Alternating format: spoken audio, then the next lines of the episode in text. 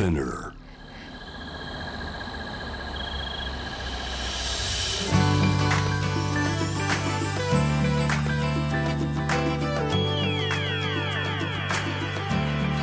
エネオス4 Hour Earth One by One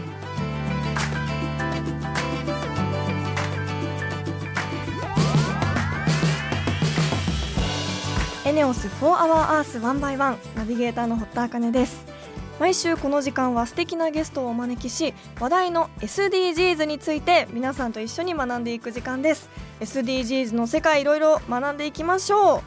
最近の私はというとマイボトルタンブラーを持ち歩いています。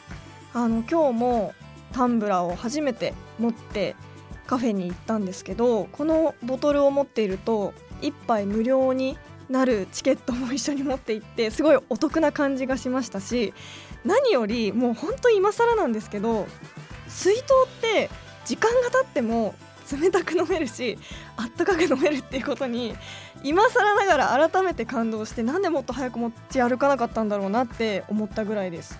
ちょっとねやっぱかさばったりするので最近こうちっちゃいバッグがこう流行ってたりするしカバンに入らないなっていうので持ち歩くのを断念してる人もいるかもしれないんですけどよくお店で可愛いこうなんていうんですかレザーのストラップが水筒用のやつが売っていたりするのでそういうのも見てみたいなって思いました。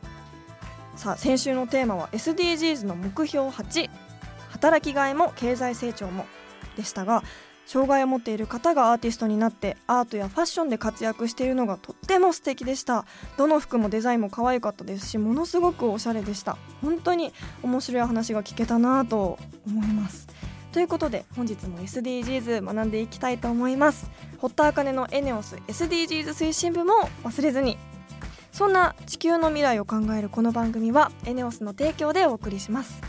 エネオスもアジアを代表するエネルギー企業として安定的なエネルギーの供給や低炭素循環型社会への貢献のため地球に優しい新時代のエネルギーに挑戦する事業活動を通して SDGs で目指す持続可能な社会の実現に貢献していますかなりいろいろな活動をしているようなのでそのあたりも番組で紹介していきたいなと思いますそしてこの番組は JWAVE をキーステーションに FM ノースウェーブ ZIPFM、FM802、クロス FM、JFL5 曲をネットしてお送りします。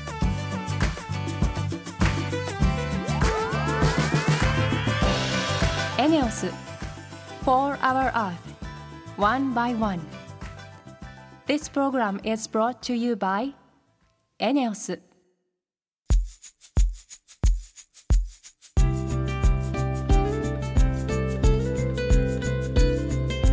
エネオス4 Hour Earth 1 by 1本日のトークテーマは SDGs の目標4質の高い教育をみんなに日本は学校があるのでこれは達成できていそうですけど世界で見るとどうなのか気になりますよね。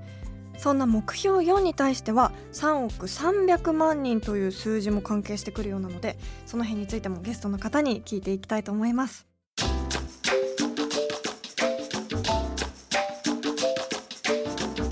エネオス4 Hour Earth One by One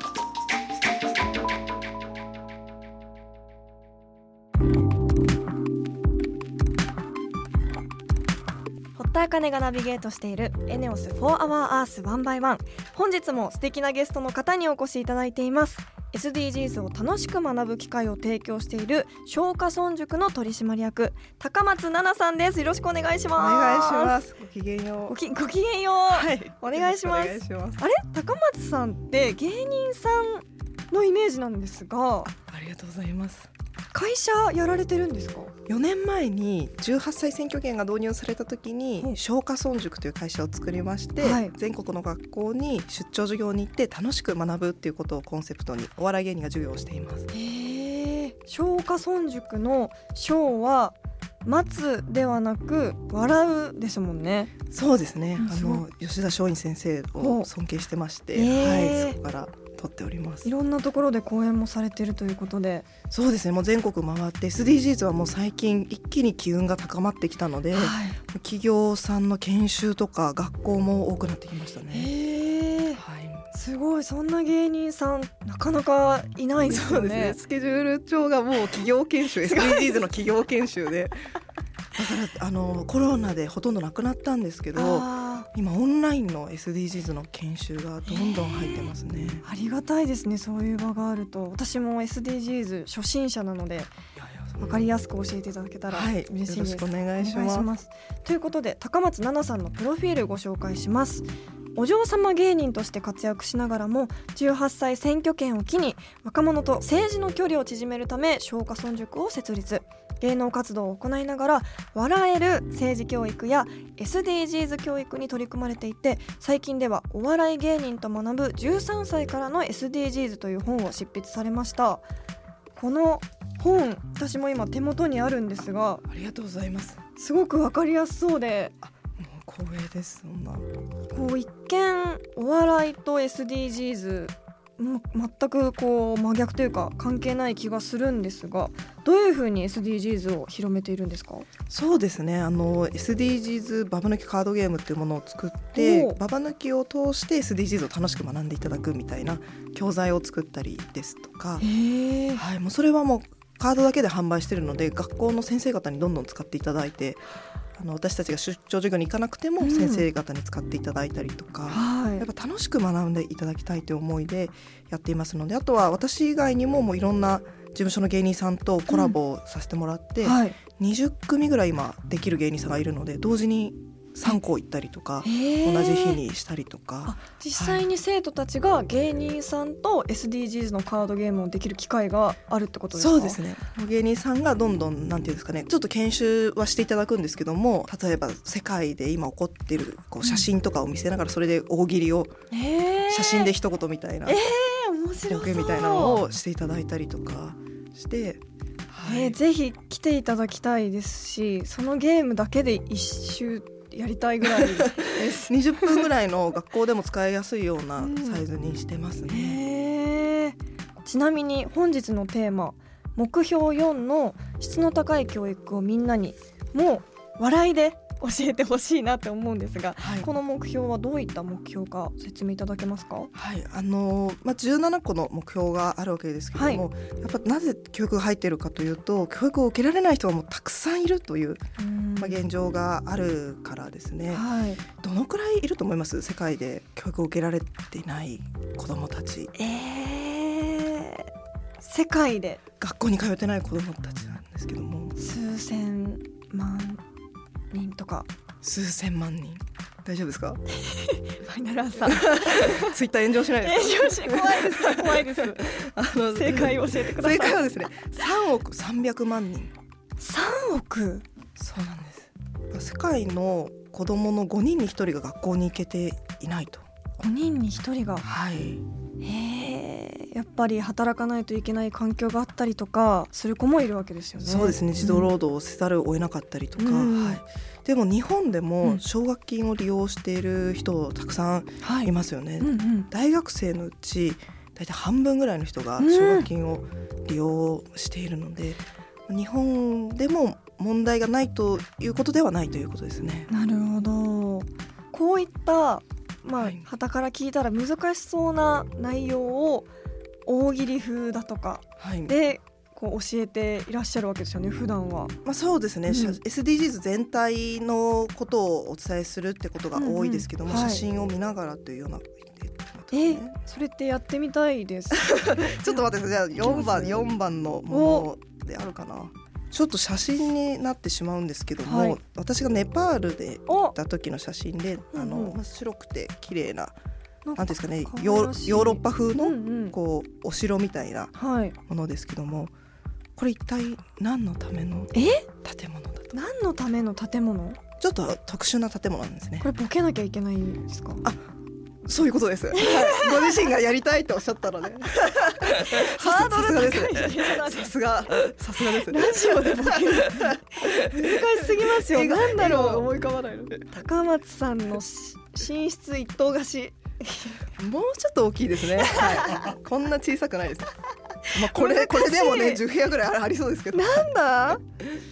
やこれ衝撃なんですけど、うんはいこれなんと人身売買された子をかくまうシェルターなんですね。えですごいびっくりしたんですけども世界ではまだ人身売買というものがありまして、うんでここ私が取材させてもらったんですけども私が聞いた子はサーカスを見に行こうよって言われて、はい。楽しそうと思って行く行くって言ったらなんかここにサインしてって言われたらしいんですけど契約書に。はい、でもその文字が読めないから、うん。よくわかんないけど自分の名前はかろうじて書けるからサインをしたらそれが人身売買の契約書だった。本当ですか？で自分が売られたってことでも分かった時には親がわざと自分の子供を売ってるんですね。お金がないから。もう泣く泣く自分の子供じゃあ一人売るかって売ってしまっているので、だから戻る場所がないんですね。なるほど。もうお家もにお家に戻ったところで。そうですね。ね。なんで戻ってきたのって言われるのでですよね。国際的な NGO がこういう子たちを救って、はい。あのシェルターに住んでかくまってだからもうひっそりとこの子たちは過ごして今あの写真にあのミシンとかがいっぱい置いてあるんですけども、はい。このミシンであの仕事を覚えて社会復帰をするようにする。ってなるほど。本当にこんな可愛らしい建物が、ねえそうですよね。そういった場所だとは思わなかったですしなんだろうって自分も考えることによってすごく印象に残りますよね内容いが。やそうなんですよね、うん。だからもう楽しく笑った後に、うん。えーってだからそのまた衝撃とかギャップがありますよね、そうですね。だからこういうふうに勉強しないと、はい。その文字が読めないとそれうん人身売買の契約書にサインをしてしまうかもしれないですし、うん。選挙の時に新聞を読めなくて誰に投票していいか分かんなかったりとかはい。お金持ちを優遇しますみたいな政策を、ね、してるところにだって投票してしまう可能性だってあるわけじゃないですか。そ。もそも文字が読めないとそうですよね。あと問題なのはあの地雷とか危険みたいな文字が読めなくて、はい地雷を踏んじゃう、ええそっか認識することすらできないから読めないと。そうですね、はい。なんかよく瓶が2本並んでてどっちかがその危険って書いてあってどっちかが飲めますって書いてあった時に、はい。なんか文字が読めないと間違って飲んでしまうっていう。なるほどそういったことにもつながるんですね。はい、だからなんか日本で勉強っていうとなんかこうなんかお医者さんになったりとか、うん。そういう専門職のイメージがありますけども、うん。はい。そうじゃなくてそ生活するにもやっぱり困るっていうことなんですうね。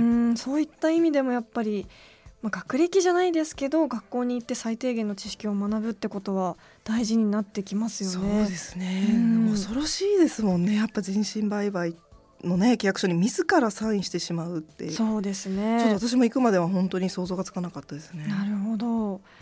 先ほど3億300万人もの子どもたちが学校に行けてないっていう話がありましたけどどういう人たちが実際教育を受けることが難しいんですか？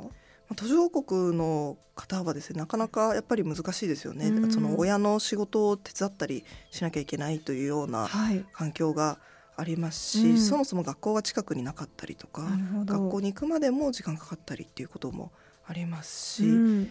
でも日本も中学生の約1割がうん。不登校傾向にあるっていう風なへえデータがありまして、そんなにははい。いこれ日本財団が出したもので結構衝撃的な数字だったんですけどうも、ん。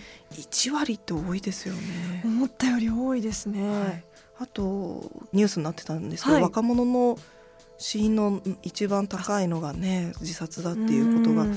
出てきてたりとかはいするので、やっぱりメンタルヘルスっていうのが今、うん学校の場でもやっぱり危ぶまれてるっていうことが言えるんだと思います。なるほど。本当に衝撃的な事実が調べてみると意外と身近にあったりするんだなっていうことが分かりましたけども、なのですいません、うん。あのこれは4番の質の高い教育をですけどもそういうふうに今の問題ってメンタルヘルスの問題とかって、うん。例えば働きがいも経済成長もっていうようはい。な項目もあるんですけども、うんうんそういうのにもつながってくると。ああなるほどで今のあの貧しいから学校に行けないっていうのは1番の貧困なくそうにつながってくるみたいな形でやっぱり SDGs って4番だけ高めればじゃあ世界が良くなるかっていうとそういうものではなくて、はい4番を高めるってことは1番も高めなきゃいけないよねというようなこう全部がこう連携してるっていうよううんなイメージですね。なるほど SDGs でたくさんの目標があると思うんですけど本当一つだけこう良くしていこうとしても意味がないというか横並びで全部を一緒に高めていかないといけないんだなって改めて思いました。はいうん、だだから SDGs ができた背景としては前に MDGs っていうものがあったんですけど、それは途上国だけの課題だったんですね。はい、で SDGs は先進国にも課題があるよね日本にも課題があるよねっていうのがあの大きな特徴ですね。なるほど本当にこう知ることがまず第一歩ですよね。自分で調べて興味を持ってもそうですしそこからこう周りに発信してっていうことが目標達成につながる、まあ、遠回りですけど第一歩なのかなと思いました。はい、本日のゲストは松下村塾の取締役高松奈々さんでした。ありがとうございました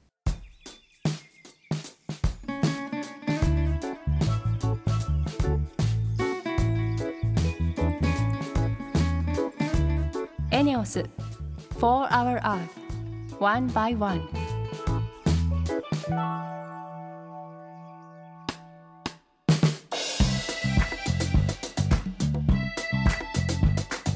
堀田茜がナビゲートするエネオス4 Hour Earth One by One それでは今週の堀田茜のエネオス SDGs 推進部今週も部員の方が報告に来てくださいました。エネオスの行天さんです。よろしくお願いします。よろしくお願いします。ではまずは簡単に自己紹介お願いします。エネオスで再生可能エネルギー事業部長を務めております行天と申します、はい、エネオスでは今ガソリンやジェットなど主力の燃料油の生成販売などの事業に加え再生可能エネルギー事業にも力を入れていますえー、事業部は昨年2019年に立ち上がったばかりですが社会的にも大変注目されている再生可能エネルギー事業を早期に一人前に育てられるように取り組んでいるところです。うん。以前塩田さんに水素エネルギーについてご報告いただいたんですが改めて再生可能エネルギーにはどういったものがあるんですか、はい、太陽光発電陸上風力発電洋上風力発電地熱発電水力発電バイオマス発電などが再生可能エネルギーと言われています。中でも太陽光発電は各家庭にもソーラーパネルが普及したりしているのでメジャーな再生可能エネルギーです。そうですね。なんか聞いたことあるような身近なこう太陽光とかいうものもあれば聞きなじみのないこうものもあるたくさんあるんだなっていう印象なんですけどその中でエネオスさんはどんな再生可能エネルギー事業を展開されてるんですか？はい。エネオスではこれまで国内の自社が持っている所有地で太陽光発電所陸上風力発電所の開発を進めており現時点で全国約20カ所の発電所を運営しています。その他にもバイオマス発電事業や水力発電事業も展開しています、うん近い将来には再生可能エネルギー事業をエネオスグループの次世代事業の柱に成長させ低炭素社会へ貢献したいと思っています。実際にそんなにもう発電所があるんですね。知らなかったです。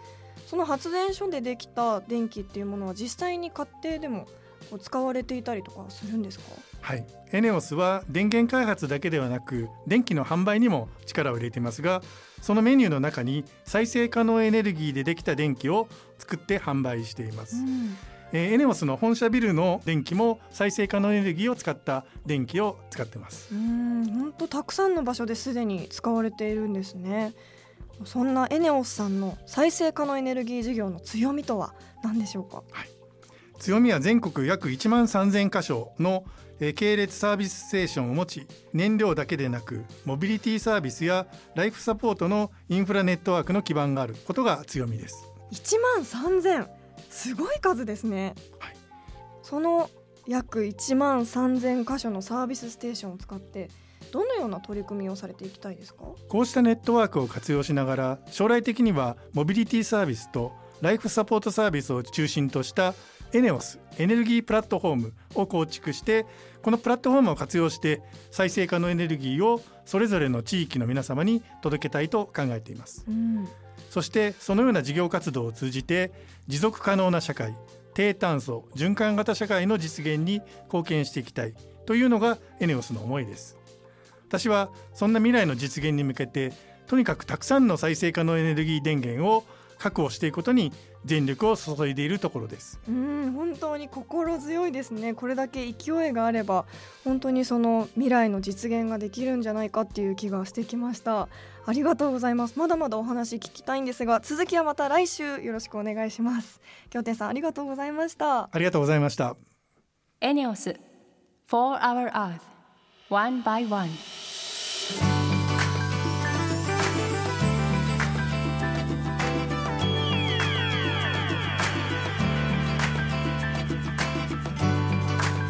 ネオス4 Hour Earth 1 by 1そろそろエンディングとなりました。最後にリスナーの皆さんからのメールを紹介していきたいと思います。ラジオネーム高槻市4人の息子の母さんから。ガネさんこんばんは。いつも晩ご飯を食べながら SDGs の情報について番組楽しませてもらっています。卵の殻を肥料私もやってますよ。毎日のお弁当の卵焼き作った後の殻を家庭菜園の土に置いてます。毎日の生ゴミ少しでも減らそうと肉や魚以外の野菜や果物の生ゴミは土に埋めたりしていますがいつの間にか土からニョキニョキと芽が生えてきて大木になった柿の木。今年初めて花をつけ実がつきました。種が紛れていたんですね。ゴミが地球に戻ってくれたようで嬉しかったです。ということですごい！柿が大木になった種からすごいですね。そんなこともあるのか。確かにこう生ゴミを土に埋めたりするっていうのはやろうって思ってたんですけど。えー、それは嬉しいですね。なんかすごく得した気分にもなるし大事に育てようって思いますね。えー、ありがとうございます。私もやってみます。ということで来週のテーマは目標1貧困をなくそうです。これはイメージつきやすい目標ですよね。お金は本当に重要なことなのでリスナーの皆さんも聞きたいことがあればホームページからメールしてください。もちろん堀田茜のエネオス SDGs 推進部もお忘れなきをお願いします。そして番組ツイッターもあります。ぜひ番組名で検索して「4HourEarth」の頭文字「#FOE813」をつけてツイートしてみてください。それではまた来週この時間にお会いしましょうここまでのお相手は堀田茜でした